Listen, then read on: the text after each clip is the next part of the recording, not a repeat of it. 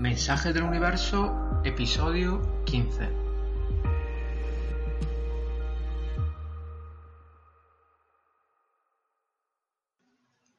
Bienvenidos a todos, bienvenidos a nuestro décimo quinto episodio. ¿Cómo estáis? Aquí todo bien y hoy empezamos una nueva parte de nuestro estudio del tarot. En las cuatro pasadas semanas hemos visto los palos de los arcanos menores y lo que representan. Y a partir de esa semana iremos añadiendo un nuevo elemento a nuestras lecturas, o sea, la numerología. Como sabéis, los números son muy importantes en el tarot, en los arcanos menores y también los arcanos mayores. Los menores ya lo hemos visto, porque cada palo, tipo los bastos, va del número 1, o sea, el as, hasta el número 10. Así que para interpretar cada carta hay que unir el significado del palo con el significado numerológico. Y también en los arcanos mayores porque cada carta sigue teniendo un número. Entonces, en las próximas semanas veremos eso, o sea, como cada número representa en el tarot alguna experiencia con su significado y sus matices. Ahora, primero quiero puntualizar una cosita sobre el número 10. Hay dos escuelas. Una escuela lo considera como un número aparte, o sea, considera los números del 1 al 10. Y el 10 es como la culminación del palo y en los arcanos mayores es un salto de nivel. Yo soy de la segunda escuela, o sea que consideramos los números del 1 al 9, o sea, las cifras, los números pequeños. Cuando pasamos al 10, ya es un nuevo comienzo. Es como un 1 pero reforzado. O sea que el ciclo llega a su punto más alto con el 9 y ahí se acaba. Y el 10 es un nuevo comienzo del ciclo. De hecho, en eso también se basa la reducción de los números. O sea, pasar de los números que tienen dos o tres o cuatro cifras a una única cifra que va del 1 al 9. El 10, por ejemplo, es 1 y 0. O sea que pasa a ser otra vez 1 cuando se suma el 1 con el 0. El 25 sería 2 y 5, o sea que se reduce a un 7. El 143 es 1, 4 y 3, o sea que pasa a ser un 8. Así que yo os explicaré esa manera, o sea, la de reducir siempre a números que van del 1 al 9. Os he comentado eso porque también lo haremos con los arcanos mayores, o sea que Hoy, que empezaremos con el número 1, hablaremos también de tres arcanos mayores, o sea, el mago, el arcano mayor número 1, la rueda de la fortuna, que es el arcano mayor número 10, o sea, 1 y 0, que reducimos a 1, y el sol, que es el arcano mayor número 19, o sea, 1 y 9, queda como resultado 10, y otra vez lo pasamos a 1 y 0, que pasa a ser 1. Entonces, ¿qué podemos decir sobre la numerología y el tarot? Pues podemos decir que cada número se puede ver en tres formas. Una forma expansiva, cuando la energía va hacia el exterior. Una forma concentrada, cuando la energía va hacia el interior. Y una forma dinámica, en la que la energía fluye, entra y sale. Estos son los tres aspectos básicos de los números. Pero para que se entienda mejor, empezamos ya viendo nuestras cartas. El as de espadas, cuando tiene una energía expansiva, representa una idea, un pensamiento o un problema que se hace espacio en nuestra vida y va ocupando todo. Es como una ola que no se puede parar. Cuando tiene una energía que se contrae, pues exige que nos concentremos, hay que focalizar nuestra atención en una singular idea, en un singular pensamiento, en un singular problema y dejar al lado por un tiempo los otros temas. La prioridad ahora es este singular problema o esta singular idea o este singular pensamiento. Cuando tiene una energía dinámica, entendemos la importancia de esta idea, de este pensamiento y de este problema y le damos la justa importancia y atención. Y a la vez sabemos relacionar todo eso con los demás elementos de nuestra vida. El as de copas tiene una energía expansiva y representa una relación, una iluminación espiritual, un amor que llena toda nuestra experiencia. Nos abrimos al exterior y es una invitación a nuevas personas y emociones. Cuando tiene una energía de contracción se convierte en soledad y concentrarse en una relación con uno mismo, en sentirse aislado en una búsqueda espiritual. O también puede ser excluir a todo el mundo y concentrarse en una sola persona. Cuando se hace dinámico, nos conocemos a nosotros mismos y le damos el justo valor a cada uno de los individuos que nos rodean. Nos abrimos a emociones nuevas y relaciones nuevas y este abrirse pues deja también entrar experiencias que valoramos sin olvidarnos de nuestra identidad. El as de bastos, cuando tiene energía expansiva, representa un trabajo o una pasión que son el centro de toda nuestra vida y no dejan espacio a nada más. Cuando su energía se hace de contracción, es porque tenemos que dar más atención a este trabajo o esta pasión antes de que se apague. Cuando se hace dinámico, coordinamos el trabajo o nos metemos en nuestra pasión y sabemos cómo integrarla en nuestra vida para que crezca, sin tener que estar constantemente dándole atención. O sea que nos ponemos en condiciones de hacer que todo eso crezca de manera orgánica, de manera natural y sin esforzarnos.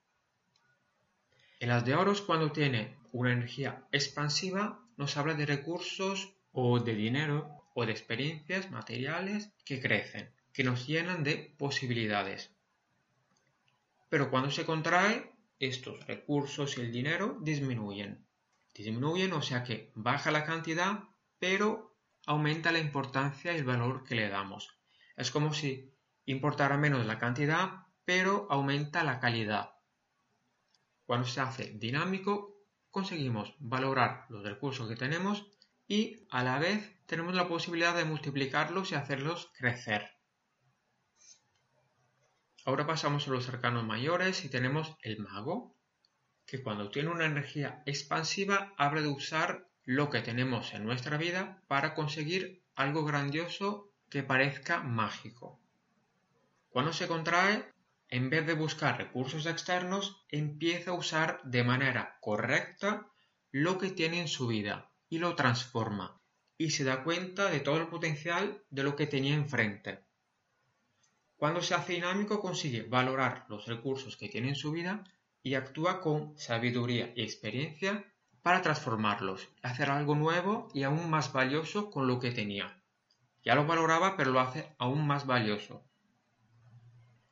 La rueda de la fortuna, cuando se expande, habla de eventos que no dependen de nosotros y de abandonarse sin intentar controlar lo que pasa, que sea es un evento positivo o un evento negativo. Cuando se contrae notamos que algo ha cambiado nuestra vida, que viene de algo que no podemos controlar y ahora necesitamos poner toda nuestra atención en este asunto para ajustar toda nuestra vida en esta nueva situación. Cuando se hace dinámica nos damos cuenta de cómo los eventos tienen una manera de ser cíclica. O sea que hay momentos de crecimiento, de suerte, momentos de éxito, momentos de dificultades y momentos de fracaso. Son ciclos como las estaciones, y cuando la rueda está en una forma dinámica, aprendemos a estar siempre preparados para posibles cambios a mejor o a peor. Y terminamos con el sol, que cuando se expande ilumina todo lo que estaba ocultado.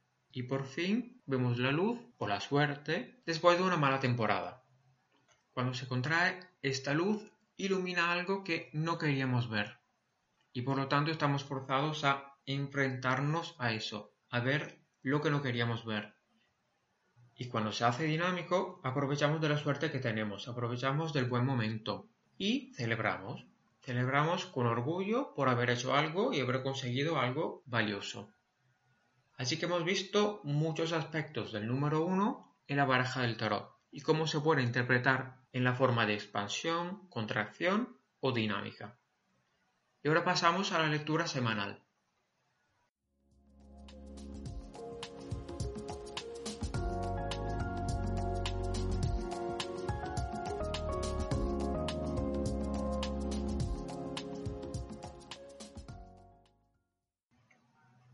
Hoy en nuestra lectura semanal ha salido la carta del 8 de copas y la carta está invertida.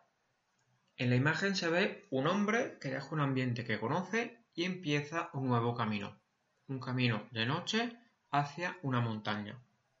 Por lo tanto se habla de despedidas y abandonos. Nuestra vida está llena de momentos de transición, los que pasamos de una etapa a otra. Y en todas las culturas estos cambios se fijan en el cuerpo y en la memoria como rituales. El ritual, por ejemplo, de pasar a la edad adulta con pruebas físicas. O los exámenes cuando se acaba el instituto y luego o se va a trabajar o a la universidad. La boda cuando pasamos de estar solteros a estar casados. Todos estos son rituales que marcan un antes y un después. Y muchas veces suponen también despedidas, nos despedimos de los compañeros del colegio, de los juguetes, de la vida típica de los solteros. O sea, en principio dejamos atrás un tipo de vida y abrazamos otra vida. Lo que pasa es que no siempre estamos preparados al cambio. Por lo tanto, vivimos el cambio con angustia, tristeza o dudas.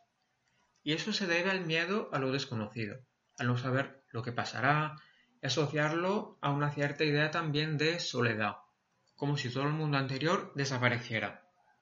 En algunos casos, sobre todo si son cambios debidos a decisiones personales, tipo dejar un trabajo o mudarse a otra ciudad, pues puede que el ambiente externo nos haga sentir incómodos por tener deseos de cambios. Por lo tanto, los que nos están cerca se sienten abandonados y nos reprochan o nos hacen sentir culpables y empezamos a replantearnos estos cambios. Ahora bien, hay que entender que todos los cambios que vivimos durante nuestra vida se pueden vivir con ansiedad y miedo y tristeza por lo que dejamos atrás o con ilusión y felicidad por lo que nos espera. Y hay momentos en los que queremos vivir tristeza, por ejemplo, cuando fallecen personas que queremos, pues queremos vivir la tristeza por ese cambio, no queremos estar contentos. Y hay momentos en los que sí que queremos felicidad por el cambio. Por ejemplo, una mujer cuando da a luz, pues quiere sentir la felicidad de ser madre. No quiere sentirse triste. Y también hay momentos en los que podemos mezclar ambas cosas. Por ejemplo, un ejemplo personal. Cuando yo me mudé a Barcelona, viví ambas emociones. Una parte de tristeza por perder la cotidianidad con mi familia y mis amigos, el miedo lo desconocido que iba a encontrar aquí en Barcelona y también la ilusión por todo lo que podía pasar porque al final la decisión de mudarme a Barcelona fue mía porque me enamoré de la ciudad. Así que fue una mezcla de emociones. Por lo tanto, se pueden mezclar emociones y hay que vivirlas todas. O sea que no hay que rechazar la tristeza por lo que vamos a perder porque lo que dejamos atrás ha sido parte de nuestra vida. No hay que cerrar los ojos y rechazar al miedo sino hay que vivirlo para darnos cuenta de cuáles son las prioridades y las cosas importantes. No hay que rechazar la felicidad por lo que vamos a vivir, porque siempre vamos a encontrar posibilidades y novedades que pueden aportar algo bonito. Además, no hay que olvidar que un cambio no significa borrar el pasado, por lo bueno y por lo malo. Cuando decidimos cambiar algo, o que sea un cambio natural y por lo tanto no podemos decidir sino que pasa y punto, pues en ambos casos, un cambio natural, un cambio decidido por nosotros, el pasado sigue allí, sigue en nuestra memoria, en nuestra mente, en nuestros hábitos, y si hacemos un cambio para olvidarnos de algo, pues la memoria nos irá, seguirá allí. Y vayamos donde vayamos, nos enfrentaremos en algún momento con nuestro pasado. O al revés, si hacemos un cambio y tenemos miedo a perder a lo que teníamos el pasado, algunas personas o algunos lugares, pues las personas y los lugares seguirán ahí. Podemos seguir en contacto y volver a estos sitios. Por lo tanto, cuando se habla de abandonos y despedidas, hay que recordar que hay una gran cantidad de emociones que se mezclan y rechazarlas o reprimirlas hace todo el proceso más complicado de lo que debería ser.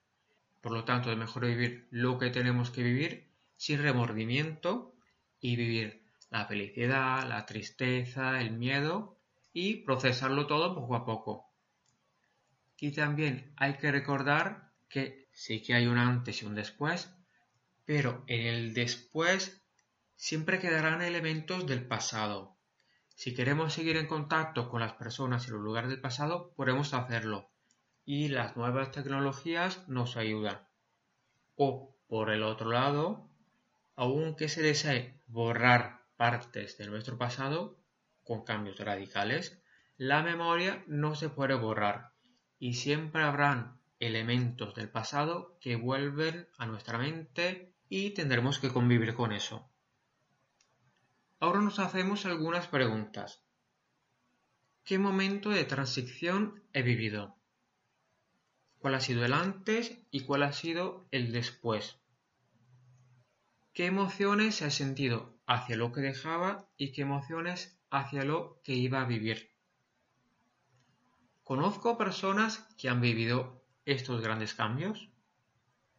¿Cómo ha cambiado la relación que yo tengo con estas personas? ¿Tengo planeado cambios en mi vida?